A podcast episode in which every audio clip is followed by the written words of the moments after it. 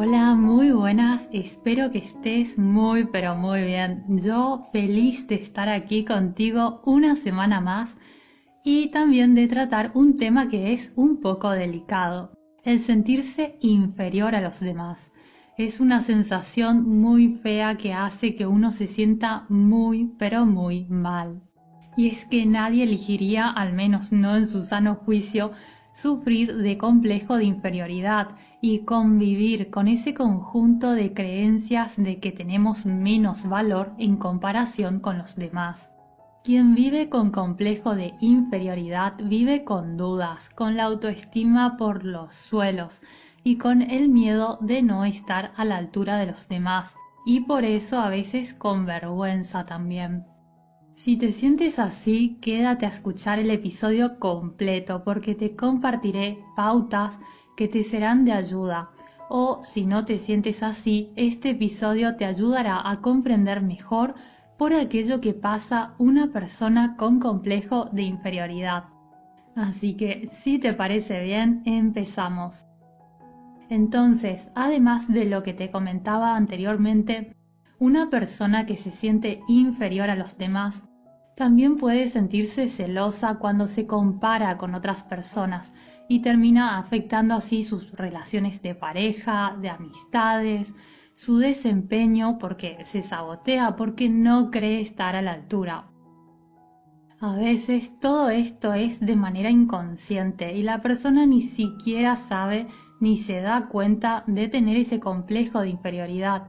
Entonces Fíjate qué tanto te comparas con otras personas, pero no tanto si lo haces o no, sino desde dónde lo haces, de qué manera te estás comparando. ¿Te comparas de una manera sana en la que ves a alguien y sientes admiración o inspiración por llegar allí? ¿O te comparas de una manera poco sana y poco sabia además, en la que pones a la otra persona en un pedestal y a ti te hundes como si no valieras nada. Cuando una persona está pasando por esto, tiende a maximizar sus defectos y a olvidarse de todas las virtudes con las que cuenta. Y una visión así, créeme, que no te conducirá a ningún sitio en el que quieras estar porque poner en un pedestal al otro, no para inspirarte, sino para machacarte a ti, creyendo que a ti nada te sale bien y maximizando tus defectos o debilidades, solo te puede conducir a un sitio de infelicidad, de amargura, de envidia, rencor, a un sitio de dolor, celos e incluso a un sentimiento de culpa. Culpa por sentirte así, culpa por pensar de esa manera, y culpa para contigo por aquello que no has hecho como te hubiera gustado. O culpa por no haber seguido el mismo camino que una X persona con la que te comparas.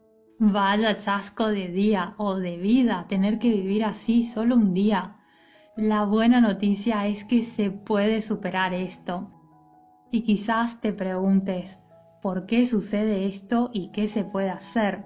Bueno, allá vamos. Motivos, motivos por los cuales una persona puede terminar sintiéndose inferior a los demás hay muchos.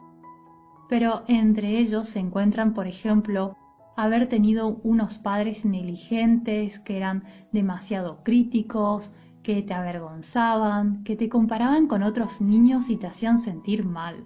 Haber sufrido de bullying en la escuela, por ejemplo, o por parte de otros niños o haber pasado por una mala situación económica en el pasado. Hay personas que por muy bien que se encuentren ahora económicamente y tengan grandes puestos de trabajo o profesiones, aún así siguen sintiéndose inferiores. También puede ser por haber fracasado muchas veces. Por eso siempre te animo a empezar con un pequeño paso y día tras día ir aumentando el ritmo porque cada victoria te va dando confianza y empuje para ir más y más lejos. Y no solo a nivel profesional, también a nivel personal. Por ejemplo, si quieres comer más sano, empezar por dejar las bebidas con azúcar como la Coca-Cola, por ejemplo, y después dejar las galletas dulces y así sucesivamente, que decir empiezo la dieta el lunes, llevar un régimen súper estricto el lunes, el martes y ya para el miércoles, ¿dónde ha quedado la dieta? Mm, la has dejado de lado. Y así una y otra vez y termina siendo un fracaso tras otro. Y eso te va quitando confianza y tu autoestima también va bajando. También puede ser cuando se es muy perfeccionista, puedes terminar sintiéndote inferior a los demás o cuando se es dependiente de la aprobación de los demás, aunque la necesidad de la aprobación de los demás puede llevarte a sentirte inferior, o también puede ser un indicativo de que ya te sientes inferior y por eso necesitas la aprobación de los demás. Y es que si te fijas, las personas que se sienten así buscan la aprobación de los demás porque no tienen confianza en sí mismas. Y es por eso que a veces no miran a los ojos o intentan aislarse, no le gustan los cumplidos o sienten incomodidad si alguien le hace un cumplido. ¿Y por qué? Porque sienten que no se merecen, no se sienten merecedores. Entonces, si reciben un cumplido, o se avergüenzan porque no creen estar a la altura de ese cumplido o hasta desconfían de la persona que hace el cumplido como si le estuviera mintiendo o intentando engañar.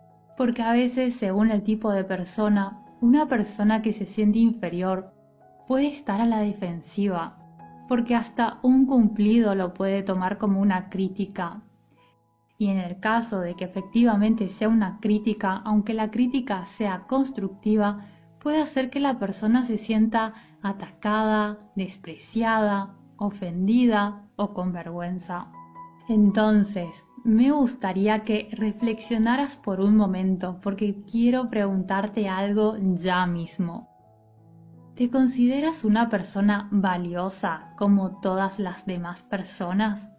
o te sientes inferior a los demás? ¿Crees que agradas a la mayoría de las personas tal cual eres o sientes que tienes que fingir ser otra persona o ser de otra manera para que no te rechacen? Cuando ves a otras personas viviendo una vida súper agradable, una vida encantadora, ¿te alegras por los demás o sientes celos o te sientes triste? Cuando quieres algo, ¿lo dices o te da miedo decir aquello que quieres? ¿Te sientes una persona sumisa o por el contrario sabes defender lo que quieres y sabes defender tu opinión? ¿Sientes que las demás personas te pasan por encima o sientes que te respetan? Estas preguntas te han dado pistas para darte cuenta si estás pasando por esto o no. Y si es así, no te preocupes. Aquí ya mismo te daré una serie de pautas que te ayudarán. Si es así, entonces, en primer lugar, averigua ante quién te sientes inferior. En la mayoría de los casos, las personas suelen sentirse inferior delante de personas con muy buenas carreras, con mucho dinero, físicamente muy atractivas o muy inteligentes y estas personas pueden formar parte de tu círculo de amistades, familia o también personas más lejanas que estén en los medios, como las celebridades, por ejemplo. Si ves que te sientes inferior ya sea de alguien que ves en Instagram o de un familiar, quiero que encuentres como mínimo una cosa que tú tengas que los demás no. Y ya sé que no están bien las comparaciones, pero si ya has caído en ella, consciente o inconscientemente, al menos que sea para darte cuenta que tú también tienes motivos por los cuales darte crédito. En segundo lugar, procura identificar por qué te sientes de esa manera. Fíjate si puedes encontrar los motivos por los cuales te sientes así y desde cuándo te sientes de ese modo. Lo más probable es que se deba a experiencias pasadas. ¿Quién te hacía sentir inferior? ¿Ante quién te sentías inferior? ¿Hay alguien que te criticaba o te menospreciaba? ¿Acaso alguien se burlaba de ti? Y sé que puede ser duro recordar esto, pero es más duro tener que vivir con el sentimiento de inferioridad, que además te tapa los ojos y no te permite ver el valor que tienes y la fortaleza con la que cuentas. Entonces trata de recordar cuáles son esas experiencias o esas palabras o frases que podrían haber causado que ahora no te sientas a la altura, porque te ayudará a comprender mejor tus sentimientos para tomar las medidas que sean necesarias para superarlo. En tercer lugar, observa a tu alrededor y te darás cuenta de cómo todos somos diferentes de consecuencia, todos somos a su vez inferiores en algunos aspectos. Una persona puede tener un cuerpazo, un cuerpo muy atlético y ser rica, mientras otra persona puede ser muy inteligente y comprensiva. Porque al final somos una combinación de diferentes atributos y cualidades, y al mismo tiempo todos tenemos defectos. Y cuando comprendes esto de verdad, es decir, no solo a nivel mental, sino que lo integras, que te das cuenta que es así. Podrás verte a ti y a los demás de una manera mucho pero mucho más realista y dejarás de ver a los demás como si todos estuvieran en la cima y tú ahí en el barro. De acuerdo. En cuarto lugar, y las estoy enumerando porque me gustaría dejarte un resumen en la descripción de este episodio con las ideas claves. En cuarto lugar, sé consciente de que el hecho de que alguien tenga valor, eso no te quita valor ni mérito a ti. Esto es muy pero muy importante que lo integres. Que una persona triunfe no significa que tú hayas fracasado. Que una persona sea bella no significa que tú seas fea o seas feo. Que una persona sea inteligente no significa que tú no lo seas. Y si bien para muchas personas esto puede parecer muy pero muy obvio, para las personas que se sienten inferiores a los demás no lo es, porque es así como perciben a veces a los demás. ¿Y por qué? Porque en el fondo el sentimiento de inferioridad surge por el deseo de querer ser o de querer tener aquello de los demás. Y ahí llega la confusión. Y eso por no estar en tu camino, es decir, Imagínate lo siguiente, imagínate que hay dos carreteras y yo voy conduciendo y en vez de mirar por mi carretera, empiezo a desviar la mirada hacia la izquierda, hacia la carretera de la izquierda. ¿Qué crees que va a pasar? Que me voy a desviar y voy a terminar con el coche en la otra carretera en vez de seguir por la mía. No intentes ser como otra persona, ya eres único, única, así como eres ¿Para qué querer ser como otro? En quinto lugar, desde que te levantas hasta que te acuestas, lo más importante es lo que tú piensas de ti. Mientras tengas la conciencia tranquila y no le debas nada a nadie, ¿qué más da lo que piensan los demás de ti? A veces estos sentimientos de inferioridad se presentan al poner el foco en lo que piensan y dicen los demás, y no solo, sino por poner el foco en la parte negativa. Oh, dime si me equivoco. Te encuentras con 10 personas. 9 personas te felicitan y te dicen que has hecho un trabajo grandioso, un trabajo estupendo.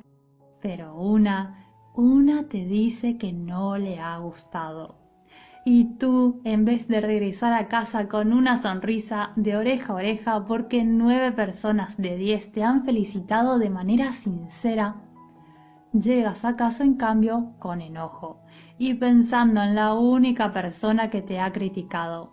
¿Me equivoco? Dime en los comentarios. Si te sientes identificado, identificada con esto, trabaja en tu confianza, tengo en el podcast episodios con pasos concretos a seguir para potenciar tu confianza. También tengo un canal en YouTube en el que te aporto siempre contenido de valor cada jueves, que te ayudará también a trabajar en tu confianza. Cuídate, vales la pena, cuídate, háblate de una manera diferente, observa cómo es tu diálogo interno. Por diálogo interno me refiero a cómo te hablas a ti, te dices a ti cosas como yo puedo o te hablas en términos de ¿para qué lo intento si a mí todo me sale mal? Esa voz interna tiene un impacto en ti que alucinas. Y si no me crees, prueba ya mismo a decirte cada día, por al menos una semana, alguna frase como yo puedo, yo soy capaz, yo siempre consigo lo que me propongo, soy genial o yo confío en mí. Elige una frase o inventa una corta, al grano, directa, breve. Yo soy esto y que resuene contigo. Es decir, una frase con la que te identifiques y sientas comodidad. Y prueba a ver qué pasa si cada día te la repites mentalmente una y otra vez, una y otra vez. Y verás que te dará muchísima energía y no solo empezarás a pensar de manera diferente. Y no termina allí. Verás que dejarás de compararte con otras personas, porque te resultará prácticamente imposible pensar mal o sentir celos o sentirte inferior a alguien mientras te estés diciendo a ti yo soy capaz, yo puedo. Y cuando te sientes así de bien, empiezas a sentirte más y más a gusto con las personas positivas, que sería una sexta clave Rodéate de personas positivas, de gente alegre. Deja de participar en conversaciones de quejas, lamentos, críticas a quien no está presente, que además no es para nada justo. Y por último, en séptimo lugar, cuídate, ámate, cuida tu cuerpo, mímate más, haz más de aquello que te gusta hacer, no esperes a quedar con una amiga o con un amigo que también está bien, claro que sí, que quedes para cenar o tomar algo. Pero de aquí a que pasen unos días y puedas ver a ese amigo, a esa amiga, mientras tanto sal ya mismo si te apetece ir a comer algo, vete a algún sitio a merendar algo sabroso y disfrútalo. Cuida tu cuerpo, duerme bien, en resumen, practica el autocuidado. Y no solo el autocuidado exterior en cómo te peinas o vistes, también el interior, cuida tu tiempo. Si sientes que tienes que decir no, hazlo de la mejor manera, pero ponte en primer lugar. No digo que te vuelvas una persona cascarrabias que dice no a todo el mundo. Por el contrario, puedes ser una persona súper amable y muy generosa pero una cosa es ser una persona dispuesta a ayudar y otra cosa es ser una persona dispuesta a dejarse avasallar y asumir mayores responsabilidades de las que te puedes permitir según tu agenda. Tendrás más calma, más tiempo y todo eso hará que te sientas mejor, que puedas hacer un respiro profundo y decir, uff, qué paz, qué a gusto estoy hoy. Por último, si te gusta todo lo que te comparto cada semana, házmelo saber en los comentarios, así me das la oportunidad de conocerte y de saludarte. Y suscríbete para que cada vez seamos más en esta comunidad de personas determinadas en tomar las riendas de su vida y conseguir sus sueños y metas. Te mando un abrazo enorme. Ya sabes de memoria que te deseo lo mejor te mereces lo mejor. Hasta pronto. Adiós.